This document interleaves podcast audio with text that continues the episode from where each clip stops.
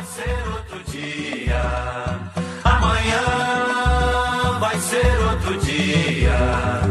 Bendita Sois Vós, Bendita Sois Vós, uma parceria do Voz com a Rádio Estação Web. Semanalmente a gente discute a política e a sociedade brasileiras. O programa também estará disponível em voz.social e em aplicativos como SoundCloud, iTunes e Spotify. Ainda também no Castbox. Acesse voz.social e ainda nossas redes, facebook.com voz.social, no Twitter e Instagram é voz underline social. Jair Bolsonaro ainda não assumiu, mas algumas decisões do novo presidente já têm um efeito prático na sociedade brasileira, especialmente na área da política externa. Ele prometeu ampliar a política externa sem conotação ideológica e aproximar o Brasil de outros países que, segundo ele, foram desprezados pelos governos de Lula e Dilma. Por isso a gente pergunta: existe política externa sem ideologia? E eu pergunto isso para o Igor Natush. Tudo bem, Igor? Tudo bem, seguimos em frente, Jorge. Seguimos em frente e também para o Tércio Sacol. Como vai, Tércio? Tudo bom, Jorge, ouvintes? A gente ainda vai conversar com o professor Tanguy Bagdadi, professor de Política Internacional e host do podcast Petit Jornal, e ainda com o Mauro Junqueira, que é presidente do Conselho Nacional de Secretarias Municipais de Saúde, que vai nos explicar um pouquinho da questão da saída dos médicos cubanos do programa Mais Médicos e o impacto que isso causa nos municípios brasileiros. E acho que essa questão dos médicos cubanos é uma das mais emblemáticas com relação à nossa pergunta. Vocês acham que existe política externa sem ideologia, Tércio? Bom, Jorge, eu é, minha experiência não, não tem a dimensão do que os especialistas têm, mas eu estou concluindo agora no próximo mês uma especialização pela URGS em geopolítica. E o que me deu alguns horizontes para entender que é, todo fundamento, toda técnica, seja ela de comércio internacional, seja ela de relação com organizações não governamentais ou com outros governos, é pautada por uma visão de mundo. Os teóricos das relações internacionais enquadraram isso em vários contextos. Né? Tem quem vê a política realista, que é um pouco da trumpista, que vem lá do Thomas Hobbes, tem a política liberal, a visão marxista ou marxiana, e por aí vai. Então, assim, é, volta à discussão do jornalismo que nós fizemos no programa anterior, que é impossível, é, à medida que tu coloca, estabelece um relacionamento, uma venda, uma compra, um acordo, um, um discurso, que tu se livre, que tu acabe se despindo da ideia de ideologia. Só que tem uma coisa interessante: é, ideologia é sempre o outro, o, o discurso do outro, né? Então, é, isso é parte da retórica do governo Bolsonaro e parte da retórica do ministro das Relações Exteriores que foi escolhido pelo governo Bolsonaro também.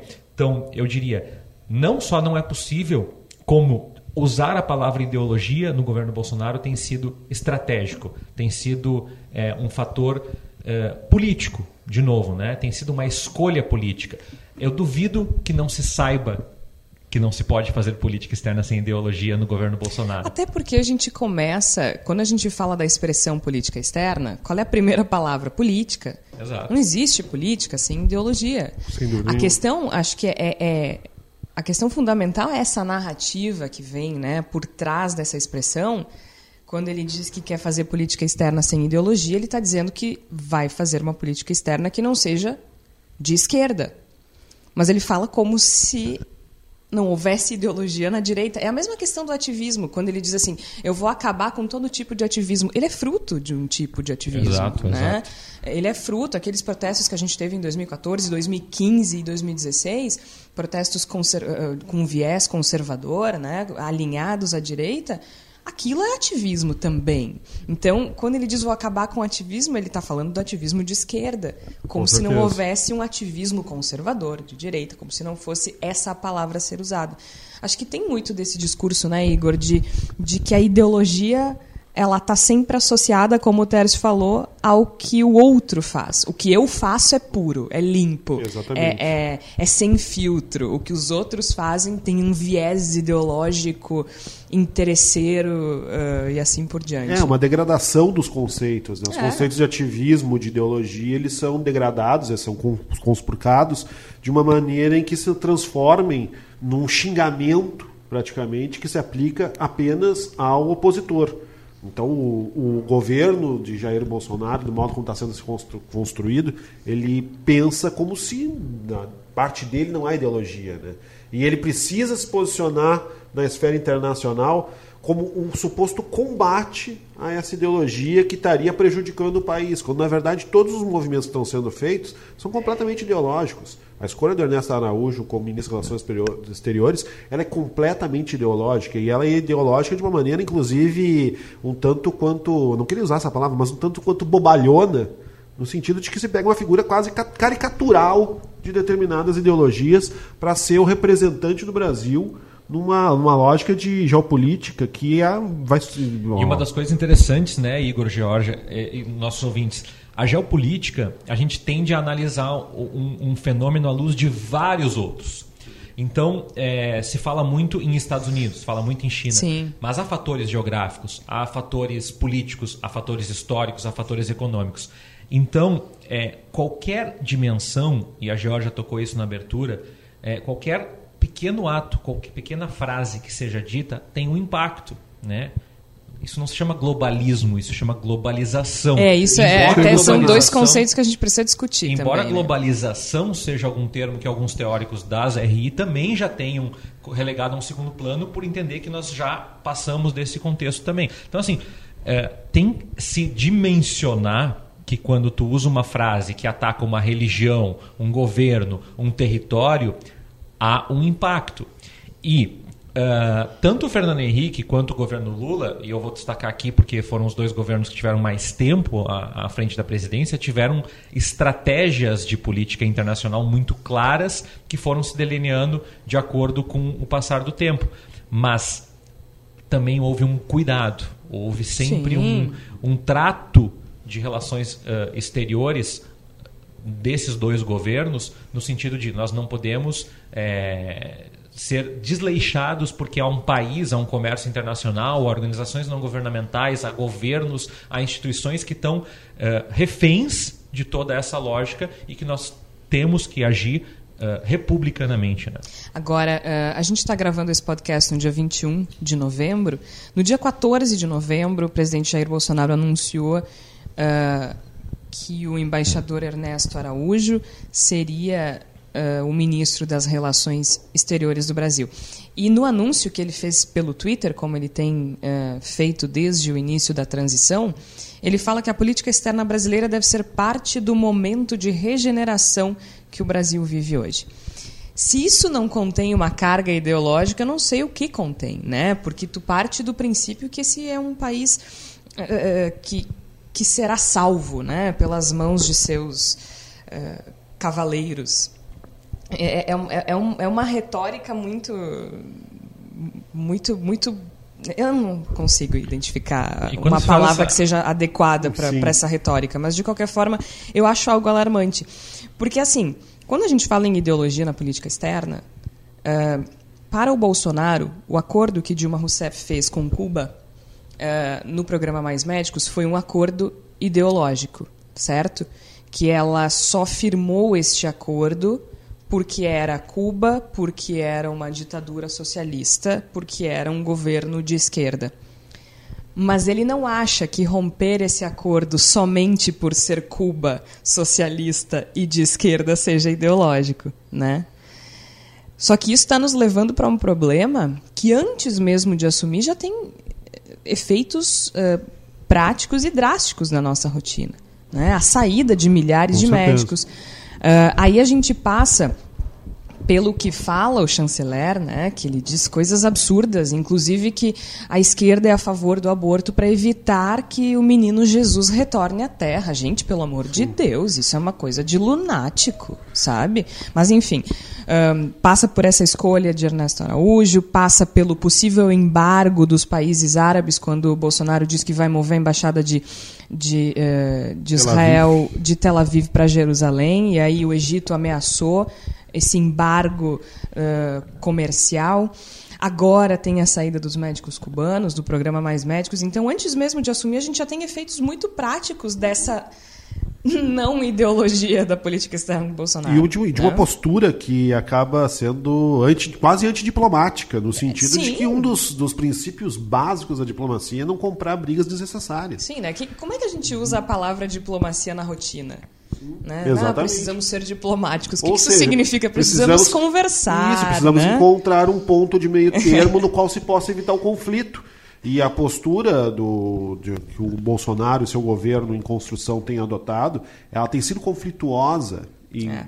e em vários aspectos. O- quando acontece, por exemplo, a retirada dos médicos de Cuba, é- ela se dá por uma postura. Sim. Não, não, não, não se vai, não se vai dizer que o Bolsonaro expulsou os médicos do Brasil, porque isso não seria Não, factualmente não- exato. não é verdade. Mas é uma decorrência direta de uma postura conflituosa adotada pelo governo que está em construção, de colocar que a necessidade de que esses médicos cubanos passem pelo Revalida, porque não se sabe se são médicos de verdade. É, e aí tem a coisa subliminar nesse discurso. A gente vai discutir mais sobre o Mais Médicos ao longo do, do podcast, mas agora, quem sabe seja um bom momento para a gente eh, acionar o, o primeiro entrevistado desse, desse episódio do Bendita Sois Vós, porque realmente, assim, política externa é uma questão bastante complexa, né, que envolve uma dinâmica bastante complexa, a relação do Brasil com vários países, é um tema denso, é um tema difícil de, de, de, de tocar.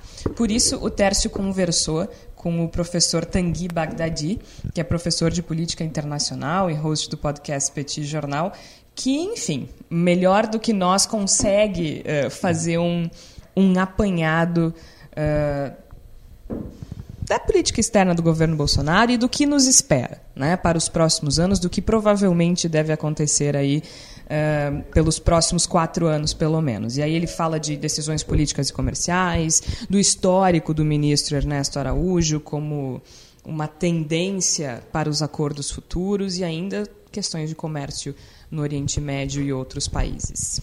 É isso, Jorge. Então, converso com o professor Tanguy Bagdadi, que estuda aí as relações políticas internacionais e já de imediato agradecendo a- a- a- atendimento ao do convite ao professor, é, tudo indica então que o governo Bolsonaro está ensejando uma cópia meio remendada dessa política que se chama realista do, do Donald Trump. Só que, ah, além da própria rejeição ao globalismo e comércio sem ideologia, a gente consegue enxergar muito pouco ainda.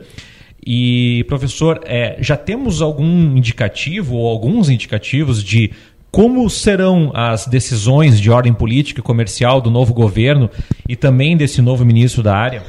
Bom, Tércio, é, antes de mais nada, queria te agradecer pelo convite, né? É, Todo sucesso pro Bendita Sois Vós. E vamos lá, assim, sem, sem mais delongas, né? É, quanto à primeira questão, né, se a gente, é, a- além dessa questão da rejeição ao globalismo comércio e ideologia, se a gente já pode ter um indicativo de como é que vão ser construídas as decisões. É, nesse momento, a gente ainda está vendo uma fase de muita especulação.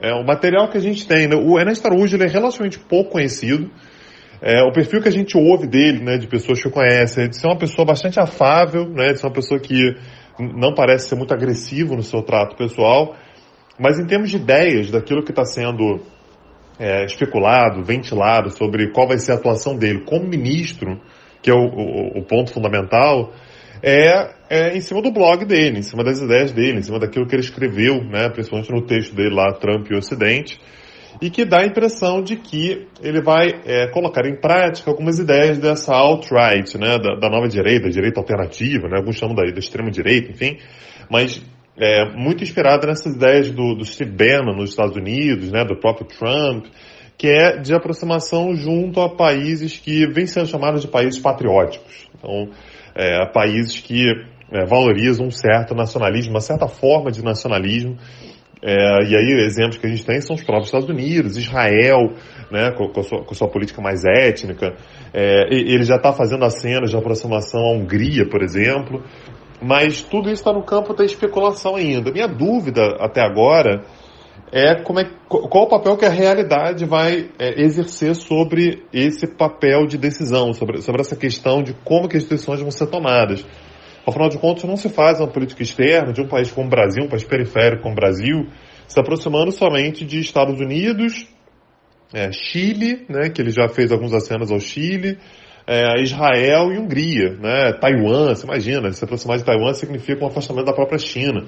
Então, é, é, não está claro ainda. Né, se- se- então, então, se a questão é como é que as decisões vão ser tomadas, isso ainda não está claro, a gente tem que imaginar, vai ter, vai ter que esperar um pouquinho, na verdade, para saber como é que ele vai formular esse trabalho é, na prática. Né? Falar sobre isso na teoria é uma coisa, aplicar isso na prática é um pouco diferente. E quanto nós já podemos analisar o histórico do ministro Ernesto Araújo, ele tem um blog onde ele trouxe algumas, alguns posicionamentos históricos como uma tendência, eh, se essas premissas da formação dele são efetivamente uma tendência, e quanto que ele parece se adequar à gama enorme de limitações, porque nós temos muitas limitações de comércio internacional e também de relações uh, diplomáticas que o Brasil uh, tem e que demanda para o futuro. Quanto ao histórico do Ernesto Fraga e como é que ele vai lidar com as limitações do Brasil, essa é a grande dúvida nesse momento. É, é, ele ainda não falou sobre isso, não está claro como é que ele vai lidar com as limitações. Só, só, só para a gente ter com ponto de partida. O Brasil é um país periférico e, portanto, o Brasil não é capaz de moldar o cenário internacional ao seu redor. A gente consegue fazer isso num ambiente muito micro. Né? Então, se a gente for pensar na, no Mercosul, na América do Sul, no máximo, a gente pode ter alguma influência na conformação da realidade. Mas a gente não é capaz de moldar o mundo ao nosso redor, né, o mundo de uma forma mais ampla, de acordo com os interesses brasileiros. Alguns países são capazes de fazê-lo, Estados Unidos certamente são. Não de forma 100% livre, mas eles têm condições de modificar o cenário internacional ao seu redor de acordo com seus interesses. A China é capaz de fazê-lo, a Rússia, de uma maneira um pouco mais limitada que os dois anteriores, é capaz de fazê-lo. O Brasil não é. Nesse sentido, o Brasil ele tem que, naturalmente, olhar para o cenário ao seu redor e tentar, é, de alguma maneira, modificar aquilo que ele pode modificar, mas em grande medida se adaptar ao cenário que se impõe. E uma das coisas que é, é, se impõe ao Brasil, que o Brasil não tem condições de mudar, é o fato de que, como país periférico, nós dependemos, em grande medida, de um cenário internacional que favoreça, que beneficie países, é, é, é, uma aproximação a países emergentes, países parecidos conosco. Afinal de contas, nós precisamos de uma certa política meio sindicalista. Assim. Eu estou me juntando com uma galera aqui que tem objetivos parecidos com os meus. Então, é, no momento que o Brasil diz que vai se aproximar somente de países A, B e C, somente dos Estados Unidos, de forma muito prioritária, e que é, a América Latina foram relações ideológicas, portanto o Brasil vai se afastar, e, e a África, por exemplo, são relações ideológicas, o Brasil vai se afastar isso não dá conta das necessidades estratégicas do Brasil no plano internacional. É claro que, é, a partir do que ele toma posse, ele vai traçar algum plano para lidar com isso. É, é, essa a curiosidade nesse momento. Que plano é esse? Planos podem dar certo, podem dar errados. É, ele pode fazer um plano e ter uma sacada perfeita e conseguir, mesmo sem se aproximar desses outros países que têm objetivos parecidos com o Brasil, é, é, se sair bem. Mas, de qualquer maneira, ele vai ter dificuldades bastante grandes, afinal de contas, existe uma série de restrições é, internacionais, restrições estruturais à atuação do Brasil. Uh, bom, professor, alguns agentes parecem inspirar mais preocupação. Uh, países do Oriente Médio, esses países do Oriente Médio aí que concentram um bom volume comercial recente no Brasil, um volume crescente também de exportações e também um histórico de boas relações recentes com o Brasil. Também tem o Mercosul, uh, os países africanos, nos países africanos avançamos com alguns programas de infraestrutura e eu queria saber o que, que nós podemos esperar na tua perspectiva, com base no perfil do ministro, mas também das falas do próprio presidente. É, com base nisso, a gente tem que exatamente imaginar como é que fica o papel desses países que são considerados é, é, não puros ideológicos, impuros ideologicamente, né? Então, países africanos, é, Cuba, China e tudo, eu acredito que ele de forma muito sincera vai se afastar desses países. É, é, não vejo como ele poderia manter o mínimo de coerência, tanto com relação ao governo que ele representa, quanto com relação ao eleitorado, quanto com relação às suas próprias ideias, qualquer tipo de aproximação a esses países. Então, é, para mim o cenário nesse sentido já está dado. Eu não sei ainda qual é a visão estratégica macro, então como é que ele vai fazer para suprir é, as possibilidades que essas relações abrem para a gente, o, o, mercado que a, gente, que a gente tem, por exemplo, no continente latino-americano, é, as parcerias que a gente tem com Cuba, por exemplo, mais médicos, ou se isso vai simplesmente ficar de lado né, e não vai ter qualquer tipo de reposição, vai se buscar uma reposição interna, é, as oportunidades que a gente tradicionalmente tem junto ao continente africano, mas não me parecem é, haver muitas dúvidas com relação à sinceridade do objetivo do, do, do novo governo, do próprio Ernesto Araújo, de abrir mão dessas relações e buscar outras alternativas, buscar um outro sustentáculo para a política externa brasileira, que eu não sei ainda qual é. Agora, algo que está presente constantemente no discurso dele é que é, essas relações serão politicamente é, deixadas de lado, né? então elas vão diminuir, porque, segundo ele, existe uma carga ideológica, mas que as relações comerciais serão mantidas. Isso é um discurso muito claro com relação à China, por exemplo. Né? Então, o Bolsonaro, ainda como candidato, teve uma retórica bastante agressiva com relação à China, uma aproximação junto a Taiwan, mas o governo afirma que isso tem uma relação mais política ideológica, né, de afastamento, do que exatamente comercial. A minha dúvida é se dá para a gente separar uma coisa da outra. O que a gente está vendo ao longo das últimas décadas é que é, a relação é, comercial, ela muitas vezes depende de uma boa relação é, é, é política. É política, né? Ideológica aí, a ideologia ela sempre fica, é, ela é sempre muito questionável, mas pelo menos uma boa relação política. Sobretudo pelo fato de que o Brasil ele vende produtos que são muito facilmente substituídos. Né? Soja, tem uma, uma, uma dúzia de países por aí que produz soja. Quando você pensa em, em carne, né? a carne pode ser substituída também. É, é, minério de ferro, petróleo, são todos produtos que, ok, o Brasil é um bom vendedor e tudo, mas é, é, é, é passível de substituição. E a gente vê que países como a China, por exemplo, tende a beneficiar bastante países que sejam mais próximos a ela, países com os quais é, a, a China queira se relacionar politicamente também.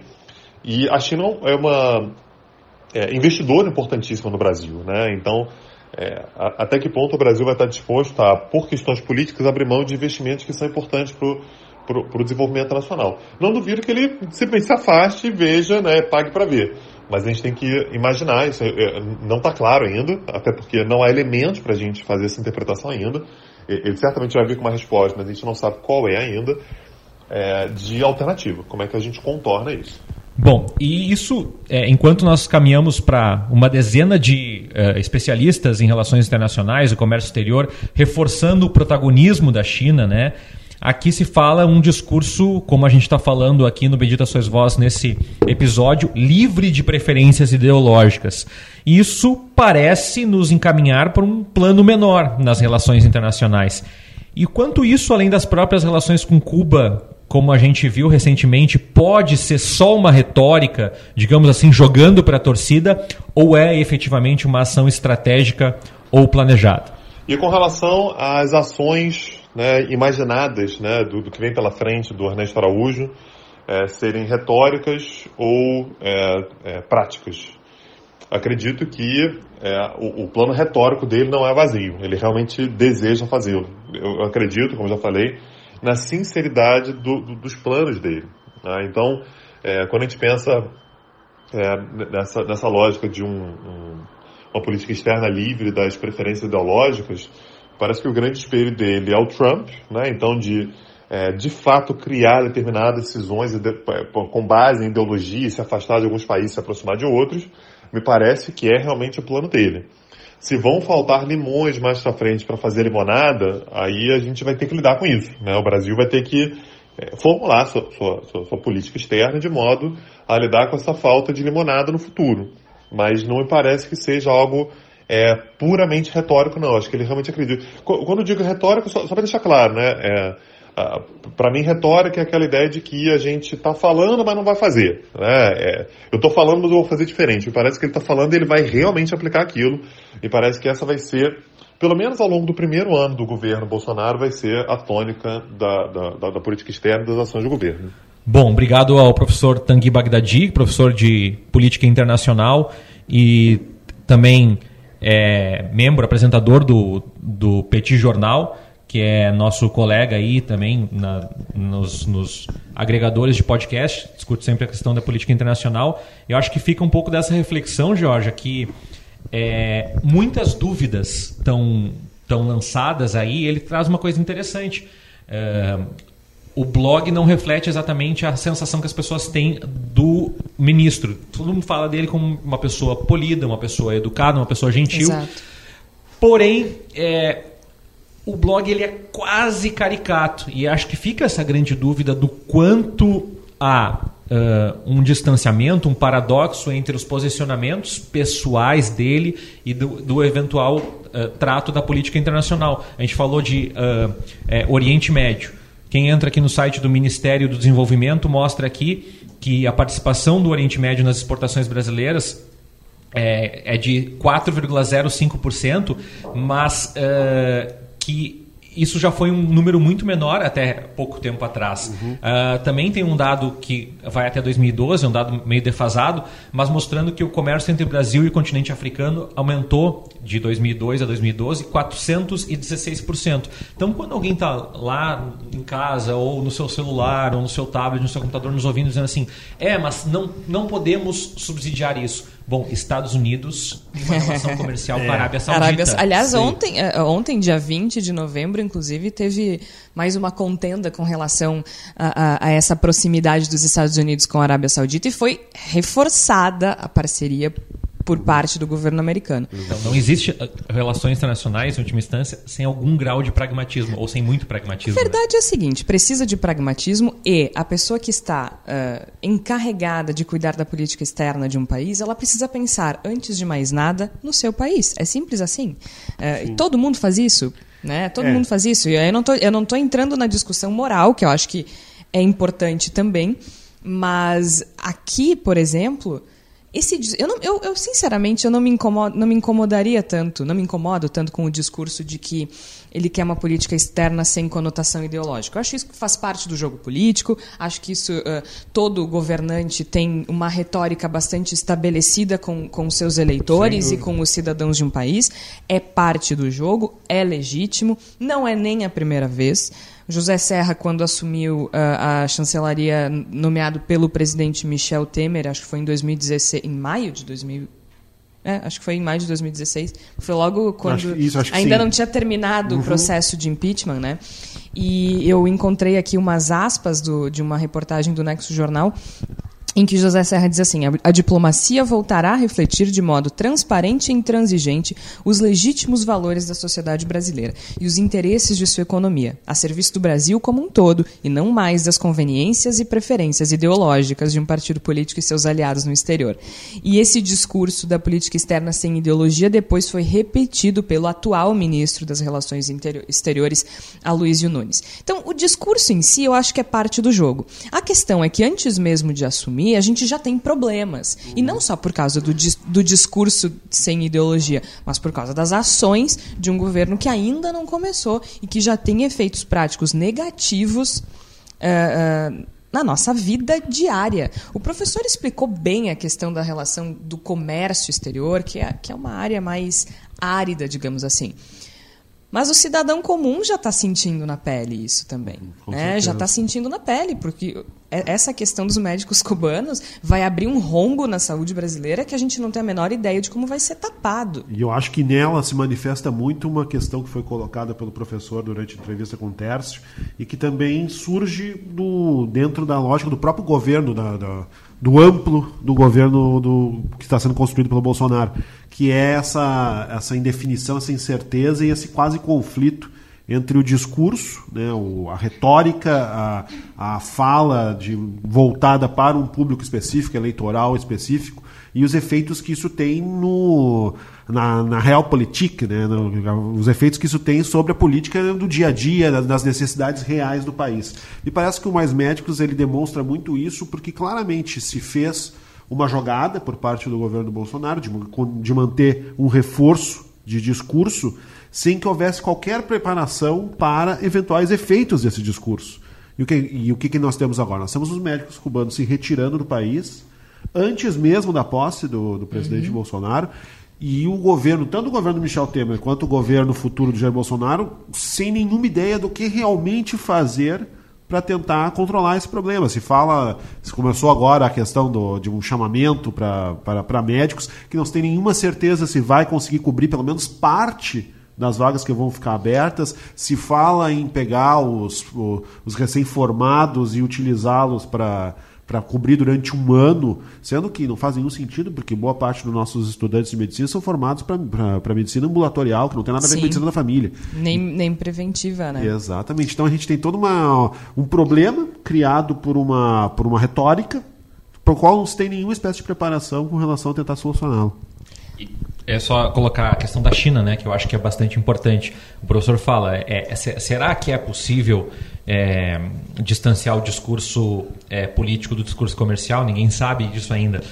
Há uma, uma expectativa de que não, que as relações consolidadas do Brasil com a China são importantes tanto para nós quanto para eles.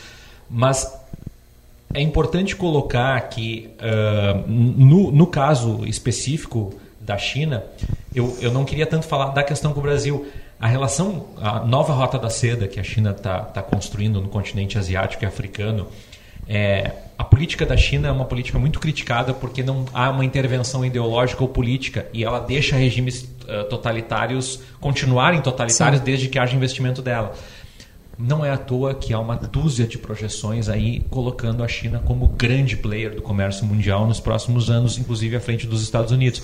Então, de novo, eu acho que a palavra é pragmatismo e me parece que além da má vontade ou do discurso frágil, tem uma inexperiência cabal desse novo Monstruosa, governo. Monstruosa, diria. Né? Sim. Um bate-cabeça, digamos assim, lá dentro e que a gente não pode demorar para aprender isso, porque, como a Jorge falou, não sacrifica lá na instância superior. Sacrifica o cara que precisa de um médico, sacrifica um exportador de aves. Inclusive sacrifica... o meio ambiente. Porque Exato. se tu tem uma, uma, uma, maneira de lidar com a questão da política externa, uma delas são os acordos ambientais internacionais. Se seguir a linha, né, uh, o, o, o, novo ministro disse na semana passada que. Uh, não, ele não disse na semana passada. Ele escreveu em um artigo alguns anos atrás Isso. que ele publicou no blog dele, mas semana passada foi encontrado pela imprensa nacional. Ele disse que a mudança climática não passa de uma trama, de uma conspiração marxista. É, é uma posição para um chanceler absolutamente, com todo, vou usar o termo técnico, estúpida. Estúpida, e, e, mas que já dá um indício de como o Brasil deve se comportar com relação à política ambiental, de forma bastante similar ao governo Donald Trump, que saiu de acordos internacionais ambientais importantíssimos assinados por quase todos os países do mundo, né? um deles é o Acordo de Paris. Então, é, é uma série de questões que, que quando a gente fala em política externa parece muito distante, né? Parece uma coisa é, de, de, de quem é formado em relações internacionais, de quem tem experiência em comércio exterior, parece uma coisa longe da, da, da rotina das pessoas. Mas não é.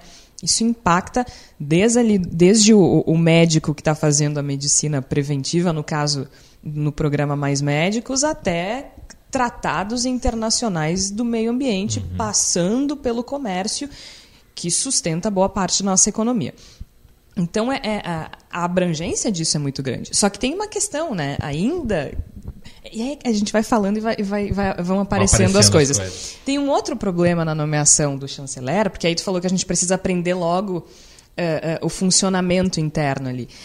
A nomeação dele é considerada uma espécie de quebra de hierarquia, inclusive, é, no Itamaraty, porque e ele deve enfrentar resistências internas nessa instituição, porque ele só chegou ao posto de embaixador agora, ano passado, agora esse ano, em 2018, né? E, e isso dentro do Itamaraty, vários uh, especialistas em relações internacionais e professores universitários têm dito isso que ele vai enfrentar uma, uma dificuldade muito grande dentro do Itamaraty, porque ele é um embaixador recém. Uh, enfim, ele recém chegou ao Sim, posto. E essa hierarquia. Né? Recém-chegada, era isso que eu tava. Essa uhum. palavra que eu estava tentando entender. E essa hierarquia dentro da instituição é muito importante. Isso né? também é um desconhecimento, né? Isso também é bater cabeça, isso também é não conhecer as liturgias, os procedimentos do Itamaraty, da esfera, é, das relações é internacionais. É colocar a carroça na frente dos bois e colocar uma figura que já nasce desgastada no comando. Já nasce desgastada. E outra, tem uma outra questão aí que eu acho particularmente curiosa quando a gente fala de política externa com ou sem ideologia. Ele foi indicado por Olavo de Carvalho. Né? Não precisa explicar. Então é, eu acho gente... que o silêncio explica bem. O silêncio explica muito, né? Então, assim, fala em sem ideologia, não é. E não tem problema nenhum. Acho que não existe, não, não existe a possibilidade de ser sem ideologia. Mas é uma retórica que está causando, antes mesmo de o governo começar, uma série de atritos e, internacionais. Entender, né, Jorge, que a gente está falando, é um programa sobre uh, relações exteriores, relações comerciais mas é um programa que não está descolado da discussão que nós fizemos sobre comunicação, da discussão sobre é, política fiscal, política monetária. Por quê? Porque se tu não tens, é, eu gosto muito daquela expressão, na política não existe lacuna. Se tu deixares uma lacuna e ninguém e tu não ocupar, alguém vai lá e ocupa. Então, se o governo começar Sérgio Moro diz uma coisa, Onix Isso. Lorenzoni diz uma outra É. coisa, Ernesto Araújo diz uma outra coisa, Bolsonaro diz uma outra coisa. Qual é a sensação? A sensação é que há um- uma desorientação completa e, de novo, qual é a política, por exemplo, industrial do Brasil, se ele não tem uma política de comércio internacional muito bem eh, direcionada? Mesma coisa. Qual é o papel que uma organização não governamental ou que a ONU tem no Brasil se tu não tens claramente uma política de alinhamento, uma política estratégica no sentido de acolhimento de imigrantes ou de refugiados no país? Essas, essas questões, elas aparecem, a gente adora, eh, o, o governo Bolsonaro ama falar em Venezuela, mas a Venezuela tem vários indicativos desses problemas que, eh, que se não forem resolvidos, se não forem dissolvidos nesse processo, nós vamos enfrentar. Eu não falo do problema inflacionário, mas no, no sentido de não estar claro, além da figura presidencial, Bolsonaro, qual é a lógica, qual é a linha de raciocínio, a estratégia que está por trás disso. Uma questão importante de a gente discutir, assim, né? É, porque nisso tudo que a gente falou, né, de, de tentar compreender como esse governo vai se comportar, eu acho que antes de a gente seguir adiante na discussão, a gente precisa falar de duas expressões. O Tércio já falou um pouco sobre isso no início: globalismo e globalização. Porque houve, no início da década de 90, um movimento forte da esquerda contra a globalização e que se assemelha com esse movimento da direita contra o globalismo. É, mas são fenômenos diferentes que, no boca a boca, são tratados da mesma forma. E eu acho que é importante a gente esclarecer um pouco isso. Assim. Qual é a diferença, Tércio, de globalismo e globalização? É, o que, que esse discurso, ele não é um discurso só conservador. Existem alguns, eh, digamos, eh, liberais radicais que, que, que também usam a, a ideia de globalismo. Que globalização econômica seria essa concepção de divisão do trabalho eh, no nível mundial. Sim, né? quando se critica a globalização, é uma crítica Ao fundamentalmente sistema econômica. internacional, né? Globalismo seria um arranjo, ou seja, um- uma lógica, uma construção que, segundo essas pessoas, existe por conta de burocratas, ou de políticos, ou de vilões. Ideológico. Ideológico. Seria ideológica. Então, seria uma política direcionada por algumas pessoas, né? ahn, que veriam o mundo como um espaço para seus graus de influência. Então, essas pessoas gostariam, segundo e- esses defensores, de dirigir as relações entre os cidadãos por meio de intervenções e decretos. A, concepção de capitalismo nunca foi de incluir todo mundo. É Sim. alocar recursos de maneira eficiente. De maneira eficiente cabe o subjetivismo. Tá, então de uma forma superficial a gente poderia dizer que a esquerda nos anos 90, quando criticava a globalização, criticava a Os efeitos econômicos e do livre mercado Isso. global. Tá. E agora a gente tem o antiglobalismo da direita criticando a globalização no sentido ideológico, né, com um fundo de que seria um projeto político de, de uma aldeia global É. para controlar as no, pessoas. No caso do, do Ernesto Araújo, que seria um fruto de um marxismo cultural de escala global que, que constrói uma, uma espécie de dominação ideológica. Para impor uma agenda progressista. Exatamente. É por aí. É, e, A gente pode dizer que é uma espécie de uma tese conspiratória, né? Eu acho que vem muito daí aquela coisa do Jorge Soros, É, eu nem sei se eu diria dos que é grandes espécie, magnatas eh, que Isso. financiam projetos progressistas pelo Isso. mundo todo. É exatamente esse é o ponto que eu ia tocar. E é interessante porque essa tese do, do globalismo, ela se ampara num contexto que a gente já tinha discutido aqui, que é o contexto da profusão de notícias falsas e teorias conspiratórias. Sim, ela está muito associada Então vem a a isso. questão né? da vacina. Recentemente eu li uma reportagem na BBC mostrando que há um maior surto histórico recente de catapora nos Estados Unidos Sim. por essa questão. Então nós temos a questão dos direitos das mulheres, nós temos as questões dos refugiados e imigrantes, porque é, o, o- o discurso de globalismo está muito associado com uma ideia de nação. Porque a globalização Sim. eh, econômica dissolvia um pouco aquelas fronteiras em nome de uma utopia de que o mercado se autoajustaria. Não é tão simples assim, mas a gente está tentando Sim, simplificar é, a tem que- discussão. tem que simplificar, né? É, então, é o que o, o nosso eh, ministro das Relações Exteriores fala em alguns momentos. Eu recomendo ao ouvinte que leia o blog dele atentamente. Não porque eh, nós achamos aqui na mesa que ele vai sair fazendo discursos contra o globalismo. Não, provavelmente ele vai ter algum tipo de, de filtro histórico para fazer as políticas, mas para entender o que guia. E os valores que guiam são muito presentes. Eu entendo que quem está nos ouvindo ah, escute isso ah, com bons ouvidos, né? Aquela coisa tipo assim, que bom, acho que o Brasil tem que ser soberano mesmo. Sim, nós também achamos isso, mas quando a gente fala do problema de um chanceler se posicionar dessa forma, a gente está falando de uma pessoa que não pretende se submeter a uma série de acordos internacionais. Né? E aí eu volto de meio ambiente, de comércio, aí entra na questão da ONU, né?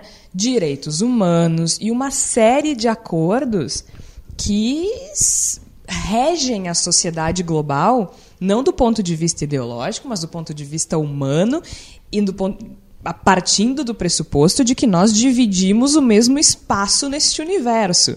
Né? Então, quando a gente fala de leis internacionais, por exemplo, para o meio ambiente, é porque a forma como a gente lida com o meio ambiente não impacta somente os brasileiros, especialmente se considerarmos que o Brasil tem a maior parte da Amazônia dentro do seu território. Então, a decisão que ele tomar sobre o meio ambiente vai impactar o mundo inteiro. e, aliás, o certeza. mundo inteiro já está preocupado com isso. Com certeza. E essa é uma, uma, uma construção que vem desde o pós-guerra, pelo menos. Né? Uhum. A gente está há várias décadas tentando construir consensos com relação à preservação ambiental, a direitos humanos. Exatamente. a- Sim, e- a, questão, a Carta dos Direitos Humanos, a ONU, ela é criada depois da Segunda Guerra Exatamente. Mundial, justamente para evitar que uma, uma atrocidade como o nazismo aconteça novamente. E esse movimento que a gente está vivenciando, ele é e que se manifesta aqui no Brasil a partir da figura do Ernesto Araújo, dos discursos que ele traz, que a gente espera que não sejam plenamente implementados enquanto chanceler, Espero mas certeza a gente não tem, é um discurso que questiona essa trajetória que nos levou bem ou mal a um estado razoável de civilização em 2018. Já não houve manifestação do governo de que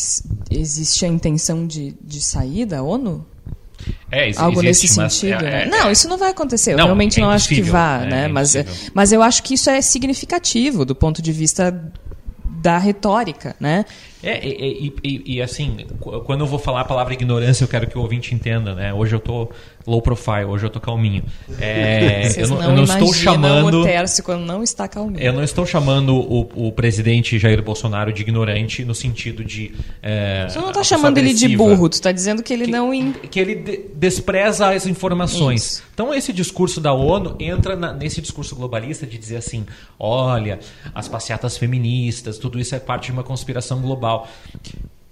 Eu convido o ouvinte a pensar o seguinte: digamos que ele queira na empresa dele ou na organização onde ele trabalha implementar uma cor diferente na parede mesmo que ele seja dono. É fácil fazer? Agora, multiplica isso para padrões mundiais, países, nações, refugiados, conflitos armados, conflitos históricos, políticas econômicas. É, o pressuposto é mais ou menos o mesmo, que algumas pessoas com capacidade de dar as diretrizes. É, nós estamos lutando nesse momento falando de uma coisa que é trivial. Mulheres devem ganhar o mesmo que homens. E a gente não está conseguindo. É bom a gente pensar. Nós não estamos conseguindo. E Uma coisa aí parece básica. parece básica, é uma concepção. E aí nós temos um outro lado, um- a lógica de que há rumos implementados para essa política progressista, como a Georgia tocou antes, que é a política abortista. Amigo, nada é tão simplório assim. Mas o pensamento simplório, a gente já falou aqui em outros momentos, né, Georgia? Ele favorece É, ele é uma fácil, simplificação né? de mundo, né? Ele é fácil, ele é, ele é atraente, né? É, é muito atraente tu explicar uma coisa complexa como, E, e é, um, algo do- e fácil. é um dos alicerces do modelo bolsonarista, por assim dizer. Embora eu não ache que o Bolsonaro possa ser dito exatamente como um líder de um grande movimento, mas enfim. Eu não- até acho que o bolsonarismo é bem maior do que ele. Com certeza, mas de qualquer maneira, a- Ele é só uma, dá um é uma nome. lógica de, de simplificar, né, de buscar um discurso extremamente simplificado sobre questões que são altamente complexas e ser incapaz de projetar um raciocínio um pouco adiante. E o Mais Médicos é, uma, é um exemplo disso. O Brasil, o Brasil não faz acordos, não, faz, não pelo menos não fazia acordos para ter médicos cubanos por bondade, porque queria remeter dinheiro, Claro. dinheiro à ditadura cubana. Fazia porque havia uma necessidade no nosso país de cobrir assistência de, de básica de família em cidades muito pequenas que não eram atendidas, que os cubanos podiam perfeitamente fazer essa, essa tarefa por interesses dele próprio e parte de uma e também numa, numa escala maior de, um de uma construção de um tecido de integração com Cuba que também não é por bondade, é por saber que mais cedo ou mais tarde o mercado de Cuba vai ter que abrir, já está abrindo economicamente, o Brasil estaria em uma posição de ponta de lança para fazer relações comerciais com Cuba que seriam vantajosas para o Brasil. E lembrando, tudo né, Igor, isso Inclusive, a gente está falando de Cuba, mas tem médicos argentinos, Com portugueses, certeza. espanhóis trabalhando no Brasil. Isso, isso era uma coisa importante. Então vamos aproveitar esse, esse gancho do Igor para falar um pouco do Mais Médicos, porque a gente falou desde o início do, do programa que há uma série de é, atritos internacionais em curso, né? Desde que ah, foi revelado o resultado da eleição e especialmente a partir da nomeação de Ernesto Araújo para o Ministério das Relações Exteriores. E acho que a, a, a consequência mais grave e mais direta é justamente os- o programa Mais Médicos. É muito importante. O Mais Médicos, ele surge da necessidade. Ou seja, se há médicos cubanos atendendo pessoas no Acre, no interior do Rio Grande do Sul, seja onde for, é porque não havia médicos brasileiros interessados ou disponíveis para trabalhar nestes lugares. Uma coisa muito importante que a gente precisa falar a respeito do Mais Médicos, ele dá prioridade para médicos brasileiros tá? Dá prioridade para médicos. Isso está escrito. As vagas que vão para cubanos, espanhóis, argentinos são as que não foram preenchidas por brasileiros. Exatamente. Brasileiros formados no exterior e brasileiros formados aqui, Isso aí. antes, né? Isso, exatamente. Primeiro, brasileiros formados aqui. Depois, segundo, brasileiros exterior. formados no exterior. Terceiro, médicos estrangeiros. Inclusive os cubanos. Come- começa por essa questão, tá? Então, se, se há médico cubano em algum lugar, é porque algum brasileiro não teve interesse ou disponibilidade de ir para esse lugar. Aí, em, num segundo momento, tem a questão salarial que, né, que, que o, o médico fica com 30% e 70% vai para o governo. Esse é um acordo que Cuba não fez somente com o Brasil. Há médicos cubanos em 66 países, inclusive em alguns países na forma de ajuda humanitária, ou seja, de graça. Logo, esses 70% também financiam a saúde e a educação de Cuba, e aí eu não vou entrar no mérito do sistema político do país, que não me agrada, mas isso não diz respeito a essa discussão. Ah, entre outras coisas. Aí o presidente fala que é um trabalho análogo à escravidão. Pois então. A mesma pessoa que um mês atrás disse que era melhor ter mais emprego e menos direitos. Ok. Que depõe completamente contra a posição dele enquanto deputado. que quando houve a criação do Mais Médicos, existia a, a- a possibilidade de colocar na lei que esses médicos cubanos trouxessem as famílias e o então deputado federal Jair Bolsonaro foi contra. E essa brincadeira, né, essa, essa, essa condição que o, que o presidente Bolsonaro impõe também é risível. Né? E impõe que os médicos fiquem com 100% dos seus salários. Alguém fica com 100% dos seus salários no Brasil? É, eu desafio. Eu nunca fiquei com eu- 100% do meu eu salário. Desafio, eu desafio o- a pessoa que apoia essa ideia de que há escravidão envolvida no Mais Médicos. Fala isso para um professor que, Que- ganha que- 1.200 pila. que encontre uma, uma relação terceirizada no qual a empresa terceirizada pague ao trabalhador 100% do que ela recebe Isso da é empresa terceirizada. que terceiriza. Qualquer, não, Não existe ninguém. Isso ninguém. não existe em lugar nenhum. Então essa relação, de novo, tem muitas restrições ao modo como Cuba conduz várias questões, incluindo essa. Mas alegar escravidão numa relação no qual o trabalhador recebe menos do que o seu, entre aspas, empregador recebe, é risível. É, é, de uma, é, é uma, é uma indigência argumentativa muito grande. E outra, e aí a gente também tem que puxar pela nossa memória, porque da mesma forma que ele disse que os- as famílias dos médicos cubanos eram ah, guerrilheiros, Uh, ele falou. Falou não, ele questionou a capacidade dos médicos cubanos. Exato, Eu não vejo problema nenhum em eles terem que fazer o revalida. Acho, acho, acho legítimo que ele, que ele peça isso. Mas a gente sabe que não é por uma questão de segurança. O contexto né? se pede essa. É, ele falou, ele questionou a capacidade desses médicos em mais de uma ocasião, dizendo que ninguém quer ser tratado por. Então não vem me dizer que tu está fazendo isso por ajuda humanitária, sabe? A gente não é idiota. Agora, isso tem um efeito devastador. Mais de 1.500 municípios só têm os médicos cubanos para atendimento de sua população Muitas pessoas nesse país ficaram desassistidas, mas a gente vai conversar então. A Evelyn Argenta, lá de São Paulo, conversou com o Mauro Junqueira, que é presidente do Conselho Nacional de Secretarias Municipais de Saúde, e ele explica então quais são os efeitos práticos da saída dos médicos cubanos do Brasil. Olá, Georgia, todo mundo aí no estúdio. Bom, já que a gente está falando de declarações polêmicas do governo do presidente eleito Jair Bolsonaro, vamos falar de uma declaração polêmica que já acontecia na campanha e agora foi feita novamente através do Twitter do presidente eleito sobre os médicos formados em Cuba que fazem parte do programa Mais Médicos. O presidente Jair Bolsonaro, num tweet, questionou até a formação desses profissionais e a resposta de Cuba foi a retirada dos médicos do programa Mais Médicos, eles que representavam quase a metade dos médicos que atendiam no programa aqui no Brasil. E por esse motivo, a gente vai conversar com o Mauro Junqueira, que é presidente do Conselho Nacional dos Secretários Municipais de Saúde, porque, afinal de contas, os municípios são as instâncias onde essa bomba vai estourar. Por isso, a gente conversa com o Mauro agora. Presidente, antes da gente falar sobre os efeitos desse, dessa saída de Cuba do programa Mais Médicos, queria uma avaliação sua. Como é que o senhor avalia a decisão do país de sair do programa depois das declarações do presidente eleito Jair Bolsonaro? Foi um, uma precipitação de ambas as partes, de uma das partes? Como é que o senhor avalia? Bom, foi uma precipitação de Cuba né, de deixar o programa, até porque o governo brasileiro tem cumprido com suas obrigações, os seus repasses, todos os acordos.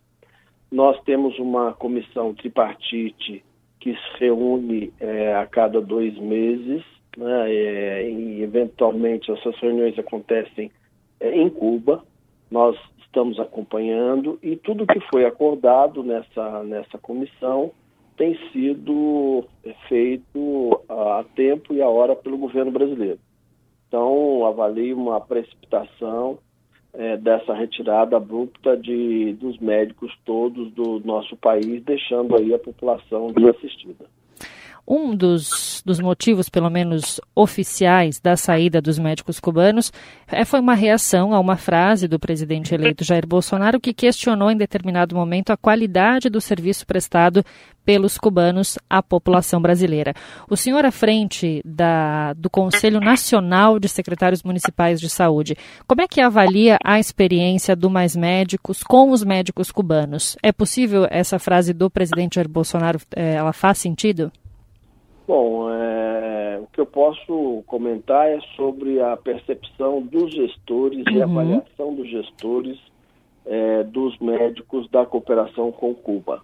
É, ela é muito positiva, os médicos são formados, são capacitados, eles foram formados para a atenção básica, então eles atendem plenamente aquilo que está no programa Mais Médico, no edital, do programa Mais Médicos e avaliação da população que é atendida pelo médico cubano é muito boa, é muito satisfatória. Hoje a gente a gente está gravando essa nossa conversa. Hoje é dia 21 de novembro, exatamente uma semana depois do anúncio da saída de Cuba do programa, e a gente já teve notícias de pelo menos 10 cidades com problemas no atendimento, cidades onde a população foi buscar atendimento nas unidades básicas e ou não tinha médico, ou não tinha horário, houve filas em diversas unidades de atendimento. Como é que a saída desses médicos vai alterar o atendimento nas cidades que dependem do programa?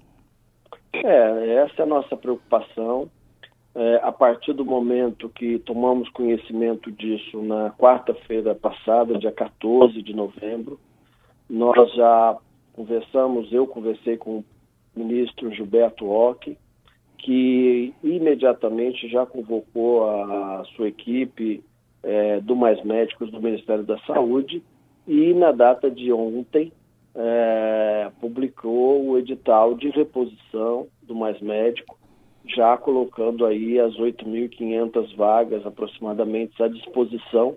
E na data de hoje, é, dia 21, é, já iniciou pela manhã o processo de, de registro né, dos médicos brasileiros interessados, de cadastro né, dos médicos brasileiros interessados no programa.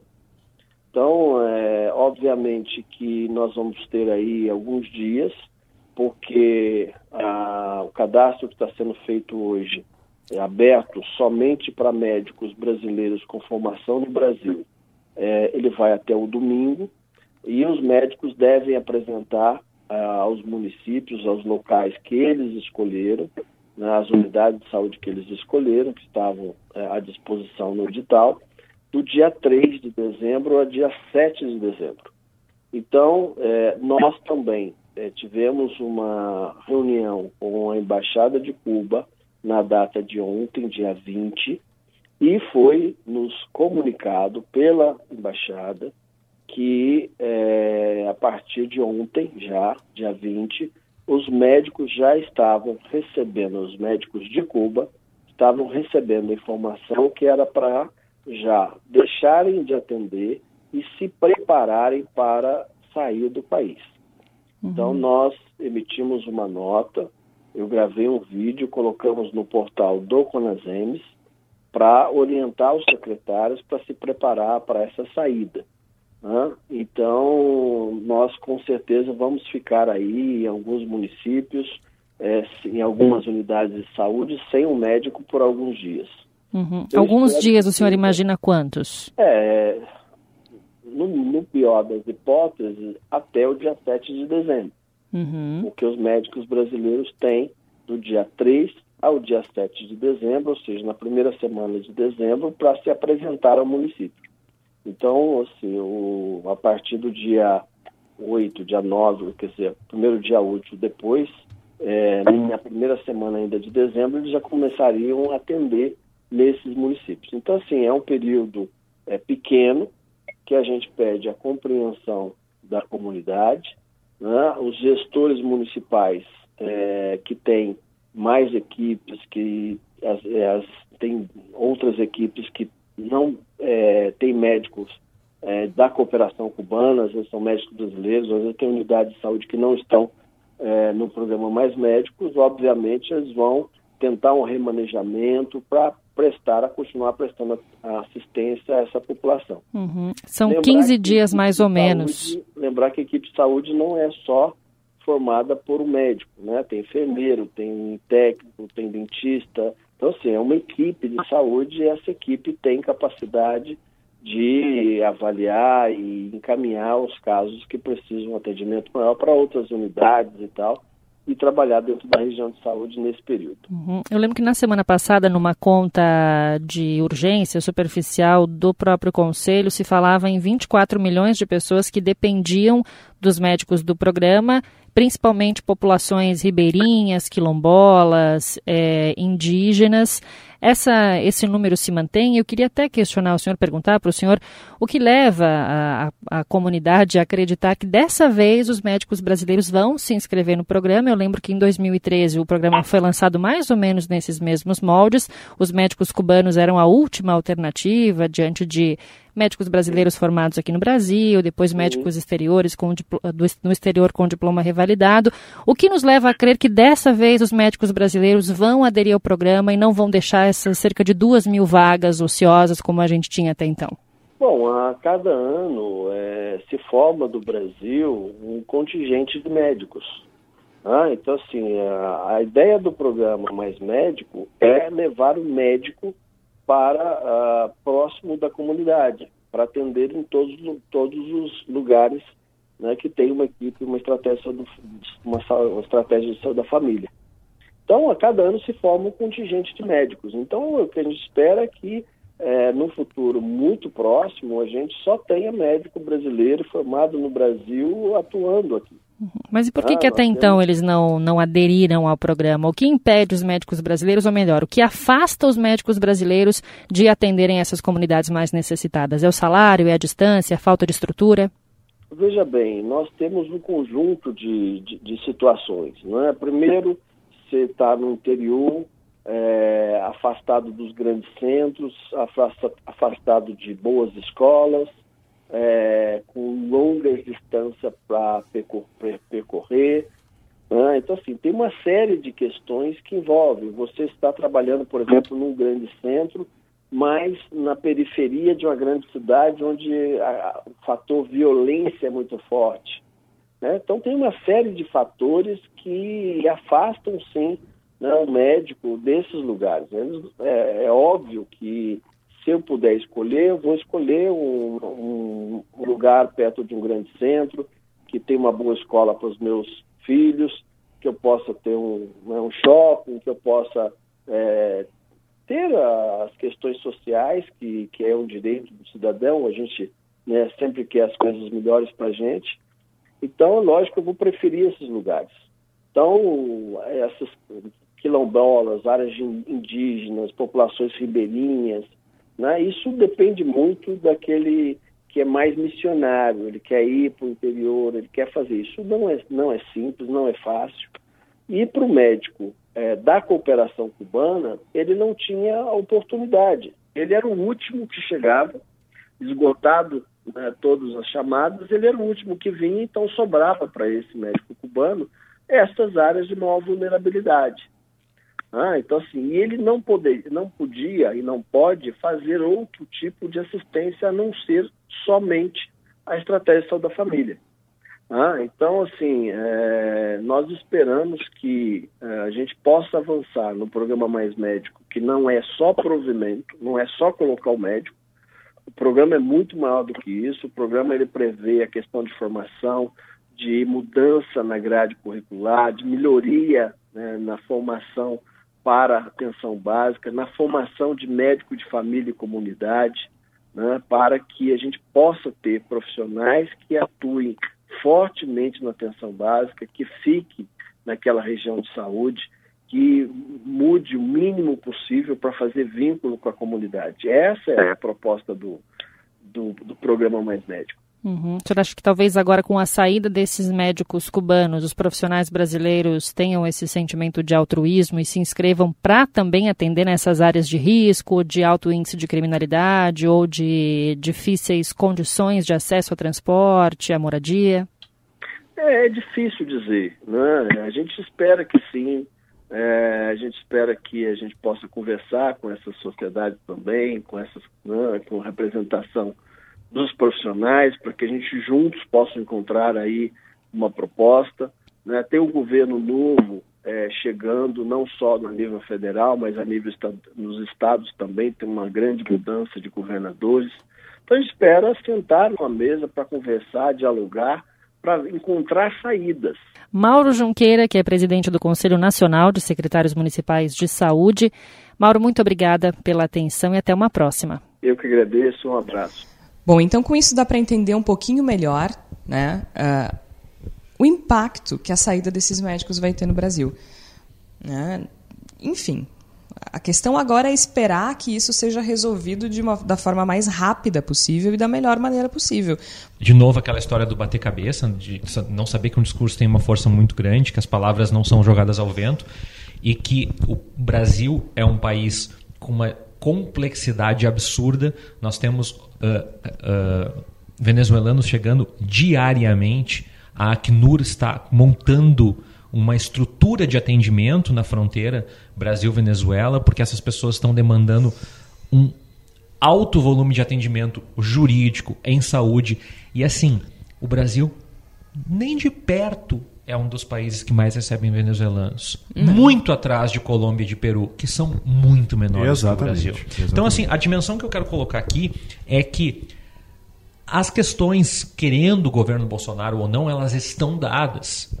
E rejeitar elas, se o governo continuar trabalhando dessa forma, é, nós não temos uma ideologia, nós só vamos nos alinhar com os Estados Unidos. Bom, Estados Unidos tem instituições e lógicas comerciais que permitem que ele faça alguma coisa sem absorver grande impacto e sem grande impacto. Prova instituições disso, sólidas. Prova né? disso é que as eleições uh, legislativas já deram uma derrota bastante retumbante no, no, na Câmara para o Donald Trump. Então, assim, não existe. A gente, como a Georgia falou, as relações diplomáticas, as relações internacionais e comerciais, elas não são em esferas superiores. Pelo contrário, elas estão nos preços do que nós compramos, no Sim. atendimento em saúde.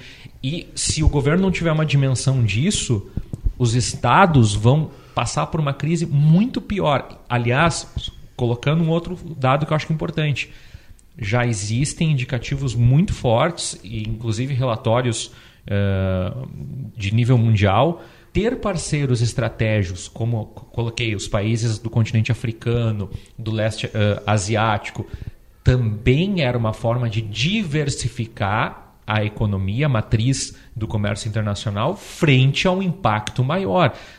Pode ser, olhando ali no gráfico, pô, mas exportar isso para Angola é tão insignificante. Mas diante de um Não. cenário de desaceleração, a diversificação é uma e ferramenta. E a gente precisa compreender que tudo está conectado. O que, que eu quero dizer com isso? Quando a gente fala dos médicos cubanos, são é, 60, mais de 60 milhões de pessoas cobertas, 4 mil municípios. É, em 1.500, apenas médicos cubanos. Quando a gente vai para a questão de comércio, vamos pegar por que, que é tão uh, relevante, por exemplo, por que, que a gente precisa se preocupar com a ameaça do Egito de parar de comprar carne brasileira? Mas, assim, é uma rede. Quando o Paulo Guedes fala, por exemplo, que não vai dar importância para o Mercosul, gente, o Mercosul é muito importante. Eu só espero que isso sirva de alerta. Né? Que as coisas não podem ser ditas ao vento, que as coisas não podem ser feitas de qualquer maneira. E esse governo, como qualquer outro governo que já houve no Brasil, tem sim viés ideológico e isso já está tendo resultados práticos na nossa rotina. É assim. As pessoas fazem escolhas e essas escolhas têm consequências. A gente só espera que se aprenda com os erros para que a população brasileira sofra o mínimo possível, né? Para que a gente consiga avançar. Agora, a gente vai. Foi bem difícil escolher o tema do sobre nós dessa semana. A gente, a Raquel Grabowska e eu ventilamos algumas ideias Hemingway, que viveu em Cuba e, e, escreveu coisas interessantes a respeito do assunto, um autor cubano, quem sabe, é, porque a gente sempre tenta vincular o sobre nós com o tema do programa. E foi um pouco complicado quando a gente procura poesia, né? Ou quando a gente procura relatos. Mas a gente fez uma escolha que talvez seja acertada no final das contas, porque, de certa forma, nós estamos um pouco paralisados, esperando o que esse governo vai nos trazer. E esperando também quais serão as escolhas desse governo. E a gente encontrou um texto que talvez tenha alguma similaridade com o que a gente tem assistido, que é um texto do Bertolt Brecht. Como seria se os tubarões fossem homens? O que esperar de um governo que nem começou e já nos deixa paralisados? A sensação é de que seremos engolidos. Como seria se os tubarões fossem homens? Se os tubarões fossem homens, eles fariam construir resistentes caixas do mar para os peixes pequenos com todos os tipos de alimentos dentro, tanto vegetais quanto animais. Eles cuidariam para que as caixas tivessem água sempre renovada e adotariam todas as providências sanitárias cabíveis, se, por exemplo, um peixe pequeno ferisse a barbatana, imediatamente lhe faria uma atadura, a fim de que não morressem antes do tempo. Para que os peixes pequenos não ficassem tristonhos, eles dariam cailá uma festa aquática, pois os peixes alegres têm gosto melhor que os tristonhos. Naturalmente, também haveria escolas nas grandes caixas. Nessas aulas, os peixes pequenos aprenderiam como nadar para a garganta dos tubarões. Eles aprenderiam, por exemplo, a usar a geografia a fim de encontrar os grandes tubarões deitados preguiçosamente por aí. Aula principal seria, naturalmente, a formação moral dos peixes pequenos. Eles seriam ensinados de que o ato mais grandioso e mais belo é o sacrifício alegre de um peixe pequeno e que todos eles deveriam acreditar nos tubarões, sobretudo quando esses dizem que velam pelo belo futuro dos peixes pequenos. Se cismaria nos peixes pequenos que esse futuro só estaria garantido se aprendessem a obediência. Antes de tudo, os peixes pequenos deveriam guardar-se. Antes de qualquer inclinação baixa, materialista, egoísta, marxista, e denunciar imediatamente aos tubarões se qualquer deles manifestasse essas inclinações. Se os tubarões fossem homens, eles naturalmente fariam guerra entre si, a fim de conquistar caixas de peixes e peixes pequenos estrangeiros. As guerras seriam conduzidas pelos seus próprios peixes pequenos. Eles ensinariam os peixes pequenos que entre eles, os peixes pequenos de outros tubarões, existem gigantescas diferenças. Eles anunciariam que os peixes pequenos são reconhecidamente mudos e calam nas mais diversas línguas, sendo assim impossível que entendam um ao outro. Cada peixe pequeno que na guerra matasse alguns peixes pequenos inimigos da outra língua silenciosos seria condecorado com uma pequena ordem das algas e receberia o título de herói. Se os tubarões fossem homens, haveria entre eles naturalmente também uma arte.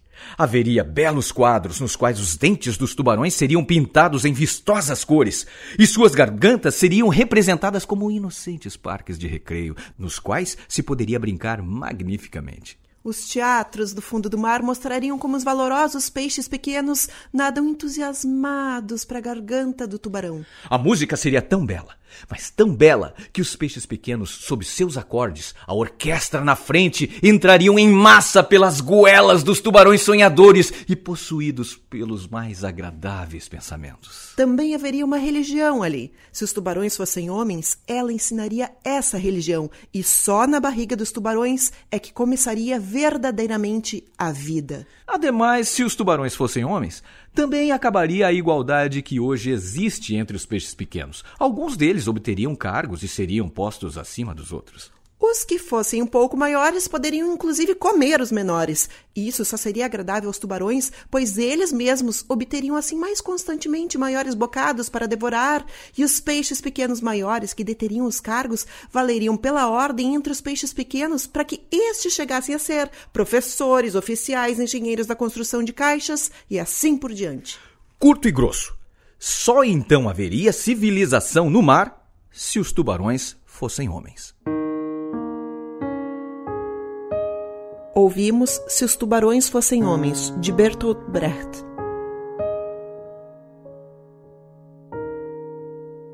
Sobre Nós. Direção Raquel Grabowska. Trilha Ângelo Primon. Roteiro e produção Georgia Santos e Raquel Grabowska. Elenco Ângelo Primon e Raquel Grabowska. Então é isso.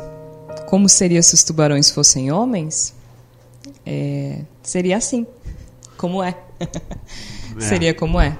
E eu acho que isso, isso esse texto ele é forte, ele é impactante, ele é antigo e ele é atual. E eu acho que nos traz uma lição de que as escolhas elas sempre têm um objetivo em mente. Nada é feito por acaso, gente. Nada é dito por acaso. Um, e o Bolsonaro vem dizendo muitas coisas há anos. Nada é apenas dito. Né? Aliás, eu acho engraçado, né? A gente, pela primeira vez, elegeu um presidente acreditando que ele não ia fazer o que ele disse que ia fazer.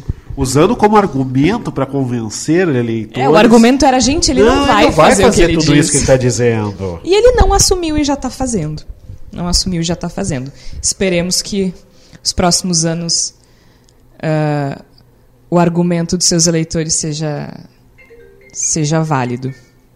Acho que ficou alerta também, Jorge, que uh, é importante para o nosso ouvinte, para o nosso público pensar que toda essa complexidade ela dá muito trabalho, ela, dá muito, ela é muito cansativa ficar toda hora ficar conectando pontos e é muito difícil porque a gente também não, não, não consegue fazer isso, mas tentar sempre pensar que por trás do Twitter, do texto de, posicionado de Facebook, da certeza que todo mundo tem nas redes sociais, há uma série de agentes, de atores uh, se articulando, discutindo, se enfrentando o tempo inteiro. E nessa questão da política internacional, do comércio internacional, das relações exteriores do Brasil, é, me parece que a gente trouxe esse tema justamente para mostrar para o nosso ouvinte que sim, está afetando a sua vida, sim, está afetando a nossa rotina e sim tem uma dimensão importantíssima.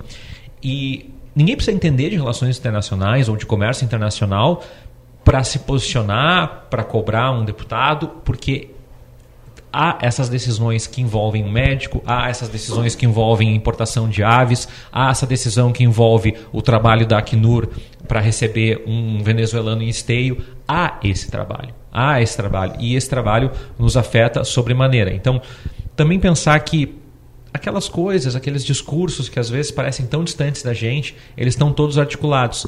E se ninguém está falando o mesmo idioma no mesmo governo, bom, então aí nós temos um risco iminente ainda maior. Né? E que as conexões que a gente tem com outras nações, com outros países, conexões globalizadas, elas não são opcionais.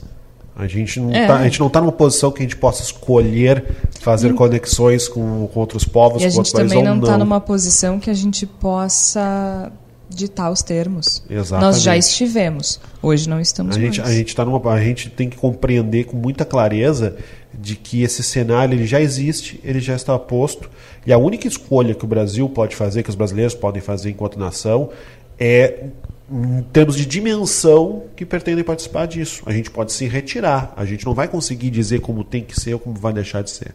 A gente pode participar disso e colher os benefícios e os eventuais problemas que isso traz, ou podemos nos retirar e ficar trancados na nossa casa sem ter relação com ninguém. E a questão é a seguinte: no final das contas, meu povo, nós não conseguimos nos isolar do resto do mundo.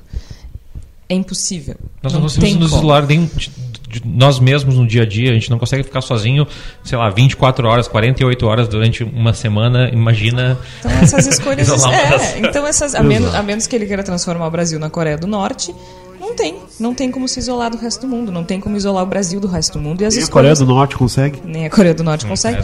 E eles estão. Uh, e as decisões que o presidente toma estão interligadas com o resto do mundo, com as outras pessoas e principalmente com a vida dos brasileiros. Esperemos que os próximos anos sejam menos tumultuados do que esses meses, do que esse último mês. Mas tudo indica que não. A gente volta na semana que vem. Obrigada, Igor. Eu que agradeço, Jorge. Obrigada, Tércio. Obrigado, Jorge. Obrigada, Rogério Barbosa, da Rádio Estação Web, que estava na técnica conosco. A gente volta na próxima semana. Até lá. Apesar de você